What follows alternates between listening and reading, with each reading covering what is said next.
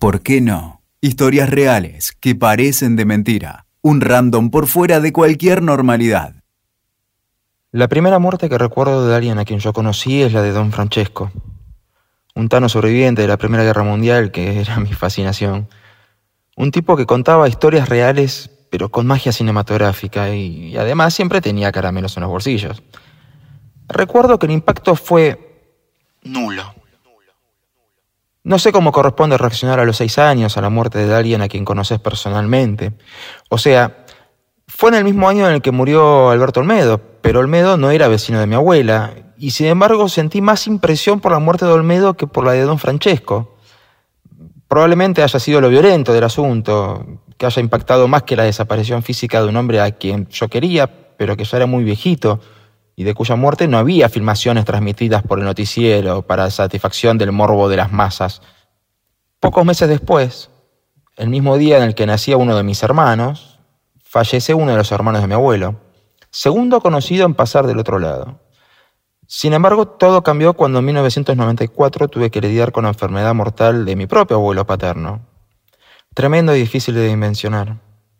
12 años de edad y no solo se moría el hombre que me llevaba a andar en bicicleta los domingos por la mañana, o que caía en casa sin avisar con una docena de facturas, sino que además lo hacía por una enfermedad. O sea, sabía que él iba a morir. Y pronto.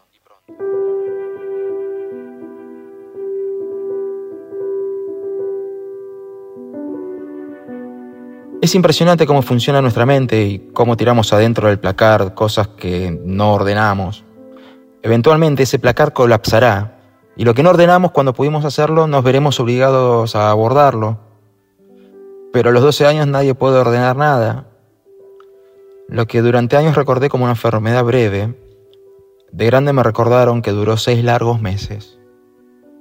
Y que incluso fui yo quien desapareció un día del hospital para reaparecer con un sacerdote para que le diera a mi abuelo la extrema unción. No lo recuerdo, desapareció de mi mente, o todos los presentes se confundieron de pibe, no sé. Sí recuerdo que cuando falleció me preguntaron si quería ir al velorio. Dije que no. Tan solo unos años después, a la medianoche de un domingo de febrero de 1998, sonó el teléfono de casa. Joven Centennial, cuando sonaba el teléfono de casa en medio de la noche, solo quería decir una cosa. Una mala noticia. Recuerdo que atendió a mi madre y llamó a los gritos a mi viejo. Yo me acerqué a mi mamá, que temblaba, y mientras intentaba preguntarle qué había pasado, escucho a mi viejo decir, ya salgo para allá. ¿Para allá dónde? pregunté. A la costa a buscar a tus primos. Se murió tu tía. Acompañé a mi padre a buscar a sus sobrinos en el final menos deseado de unas vacaciones y a la vuelta, nuevamente, no pude entrar al velorio. Me quedé en la puerta, eso sí, bancando a mi prima, pero no más que eso. En 1999, mi abuelo materno se viste de traje como todos los días y me pide que lo acompañe a la clínica. Lo tomé como una de sus excusas para salir a caminar conmigo, costumbre que tuvo desde que yo tengo memoria y no era la primera vez que lo acompañaba al médico. De lo que estaba ocurriendo me enteraría tiempo después. Otro cáncer. Solo que mi abuelo la pechó por años, hasta 2004. Lo que ocurrió durante esos cinco años es uno de los episodios que más me avergonzaron de mi vida y el hecho con el que más me cuesta reconciliarme. Desaparecí. Podría justificarme en que acababa de terminar la secundaria, en que era un adolescente tardío o joven adulto y que exageraba con mi libertad, pero la verdad es que no quería lidiar con la enfermedad. Y también encontré fotos que recuerdan que sí estuve algunas veces. Bueno, un par de veces, literal. Y un par de veces en cinco años es una vergüenza. Más para alguien que pasaba todos, absolutamente todos sus fines de semana en la casa de sus abuelos, incluso de adolescente.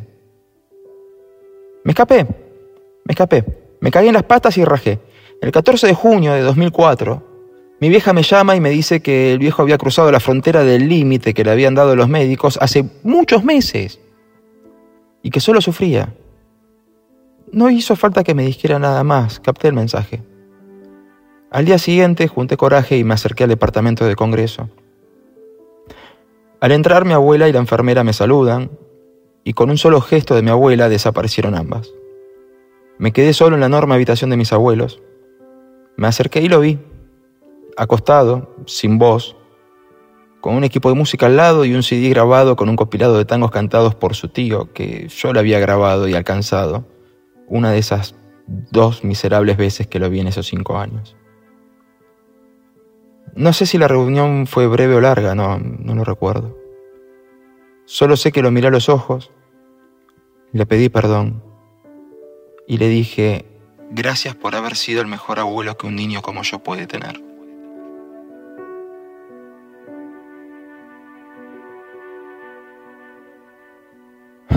Fue la primera vez que lo vi con los ojos inundados.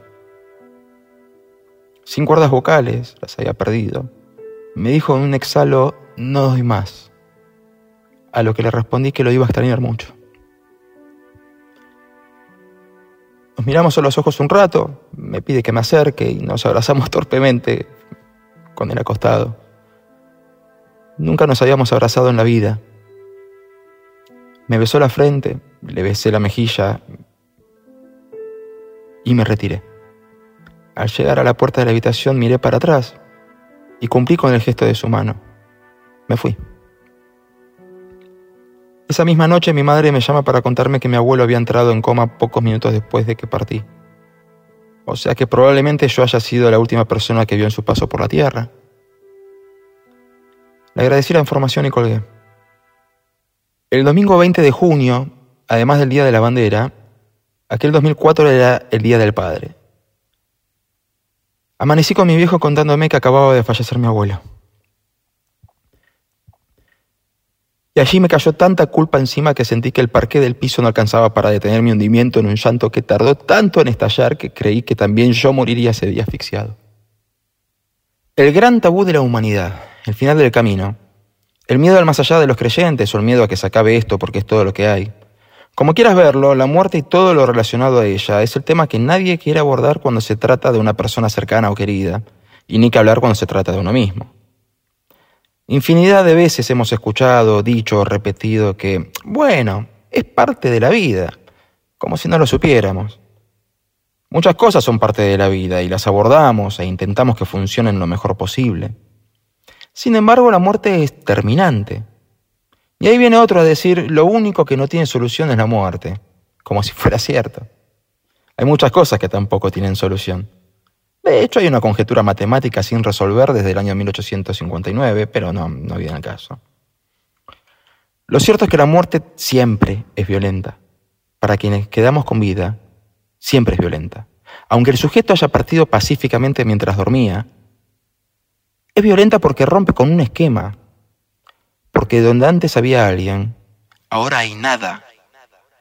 Y a esa nada doliente la tenemos que rellenar con nuestros recuerdos. Ese proceso que llamamos duelo y qué mentira que se puede hacer en vida cuando tenemos a alguien con una enfermedad terminal. Ese alguien todavía está.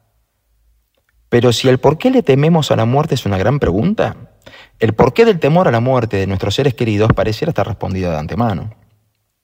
Es curioso cómo la muerte cambia de peso dependiendo del grado de conocimiento que tengamos del fallecido. Puede parecer un pensamiento estúpido, pero no me refiero a que nos duela más la muerte de un ser querido por sobre la de un total desconocido, algo que es totalmente obvio, sino a que a veces sentimos real y verdadero dolor por la muerte de alguien famoso, de quien también somos completos desconocidos. Y sin embargo, el resto de las muertes son números, estadísticas en el mejor de los casos. La muerte del famoso al que le tenemos cariño, o por ahí no mucho, nos recuerda que el tiempo está pasando, que nuestro tiempo está pasando. Nos enfrenta a la posibilidad de nuestra propia y eventual muerte y al inevitable olvido.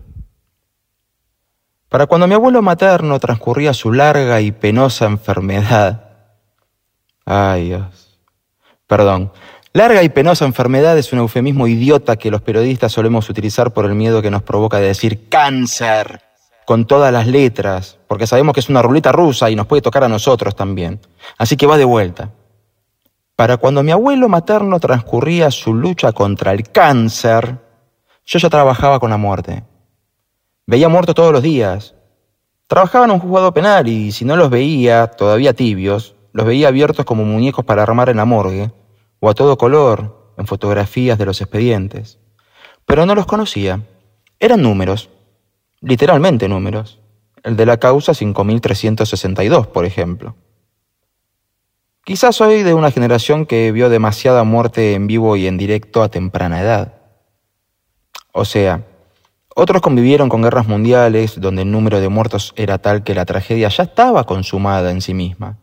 La generación de mis padres vivió los muertos de otra manera, los que vivían en zonas urbanas, con los cadáveres que se podían cruzar en alguna calle en tiempos del terror, o con la duda, luego convertida en certeza, de qué habrá sido de alguien cercano.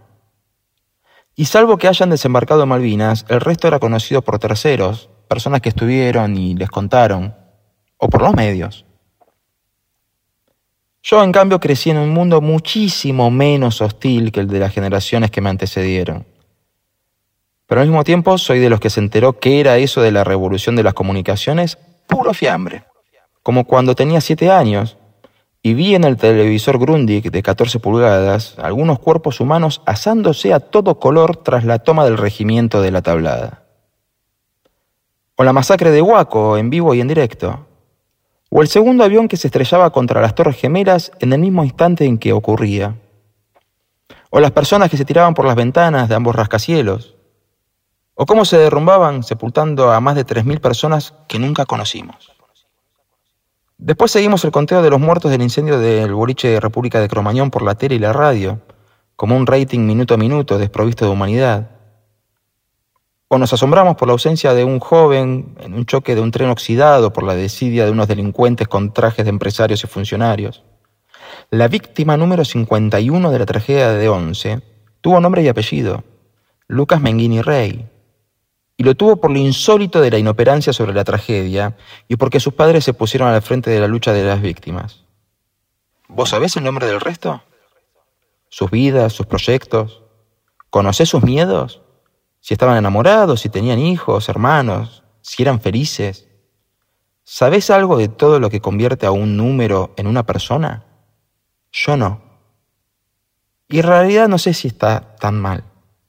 Detrás de cada muerto hay un nombre, un apellido, una historia de vida, enamoramientos, cagadas, temores, sueños, proyectos, fracasos, arrepentimientos, orgullos. En fin, todo lo que hace un ser humano. Quizás el motivo por el que preferimos ignorar todo esto es porque estaríamos atados permanentemente a la muerte. Se me hace imposible sostener una vida en la que viva llorando por la partida de todo el mundo aunque no lo conozca, ya que bastante tenemos con los seres queridos ya demasiado tenemos también con nuestra propia muerte. Y porque en el medio entra un factor que lleva el proceso al extremo. Si es inevitable que el ser humano muera, y así todo nos resulta violento, que una persona muera por algo evitable es aterrador. Toda película termina, pero nadie quiere que se termine porque se cortó la luz.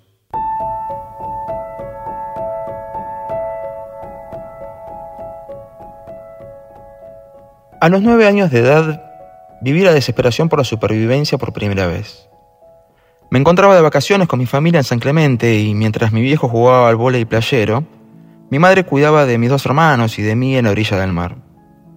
Yo estaba con un barrenador de esos de Tergopol cuando comenzó a cambiar el viento hacia el sudoeste.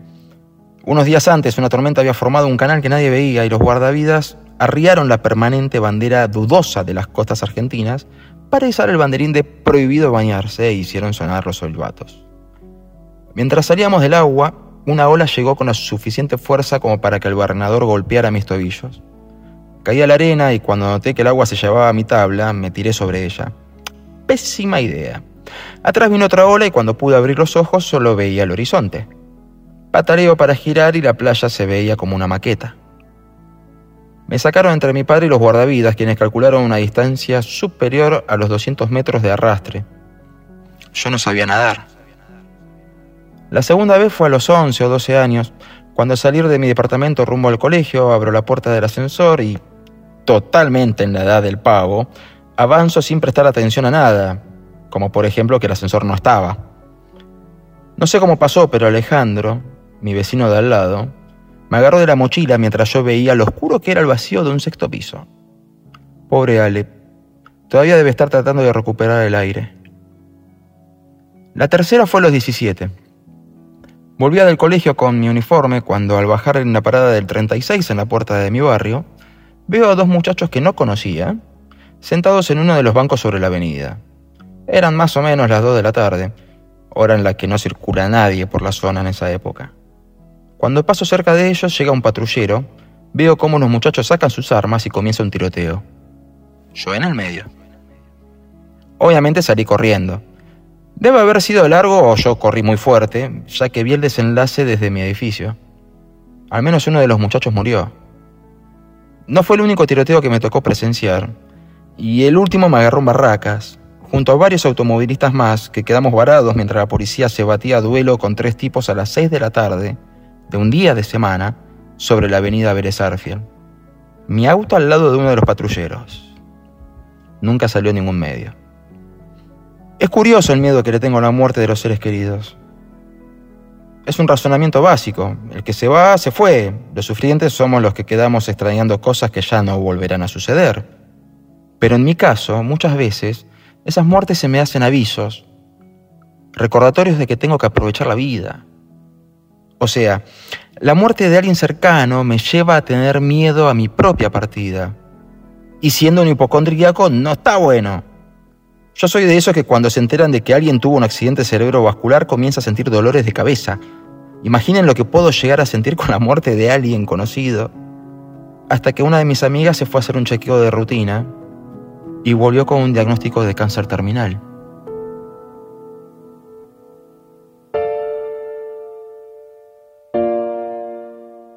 Aunque usted no lo crea, estimado podcast escucha, esta vez no desaparecí ni salí corriendo.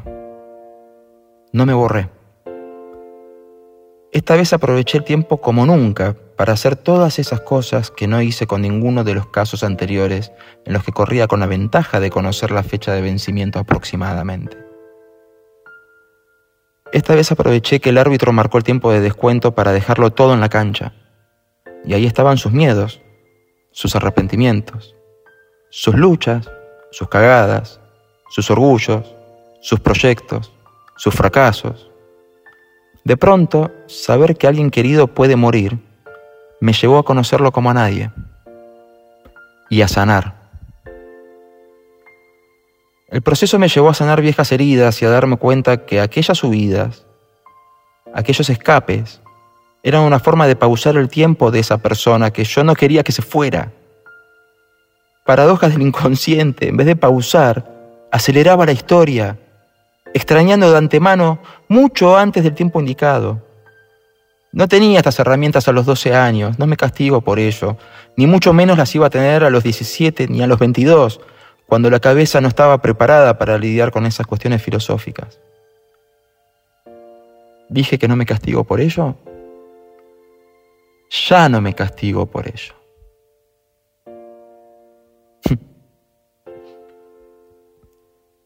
Según distintas progresiones, hay gente que se dedica a este tipo de cosas, se estima que el año pasado en todo el planeta murieron aproximadamente unas 60 millones de personas por diversas causas, entre las naturales, las accidentales y las violentas. Son unas 165.000 personas por día menos. 6.900 muertos por hora. Para cuando hayas terminado de escuchar este podcast, el promedio dirá que si se repiten los números este 2020, algo complicado con un día de más y una pandemia en curso, murieron 2.600 personas de las que nunca tuviste idea de su existencia. Y vos escuchando un podcast. Pero también ese mismo año nacieron más de 136 millones de bebés. Unos 375.000 por día. 15.625 por hora. O sea, que cuando termines de escuchar esto, y si se repite la estadística y con un día de más este año, unos 6.000 benjamines estarán gritándoles a sus padres. 6.000 hojas en blanco listas para comenzar a redactar sus propios guiones. 6.000 proyectos de vida listos para comenzar a construirse. Podemos ser pesimistas y centrarnos solo en la muerte, o podemos ser optimistas. El pesimista generalmente la tiene más fácil, no tiene que hacer nada, total, ¿para qué? El optimista, en cambio, es el que logra cambios, porque lo intenta. Y ya saben que me refiero a un optimista real, sano, con los patitos en hilera y sin faltantes en el frasco de caramelos. No me refiero al optimismo con anabólico de los chantas espirituales que creen que con solo pensar en positivo todo tiene solución y que si sucede conviene, como ya abordamos en otro episodio. Hablo del optimista real, del laburante de la vida, del constructor de realidades, del hacedor de proyectos que dejan marca y que dejarán un vacío cuando esa persona ya no esté, cuando alguien pregunte quién fue el que hizo eso. ¿Quién fue el que levantó tal edificio? ¿Quién fue el que te convirtió en esta clase de persona tan copada? ¿Quién fue el que hizo de vos un ser humano que vale la pena tener al lado? Esa clase de optimistas, los que creen que vale la pena cualquier esfuerzo y de esa forma justifican su paso por la vida. Y ahí nuevamente haremos el balance de la significancia el significado de la muerte será el significado que haya tenido la vida de ese sujeto, o la tuya, o la mía. Y si morir es sinónimo de haber vivido, que más allá de extrañar cuando pasen el llanto y la tristeza, aparezca la sonrisa. Y ahí podamos decir gracias, gracias por haber vivido. Mamita, qué linda muerte, che.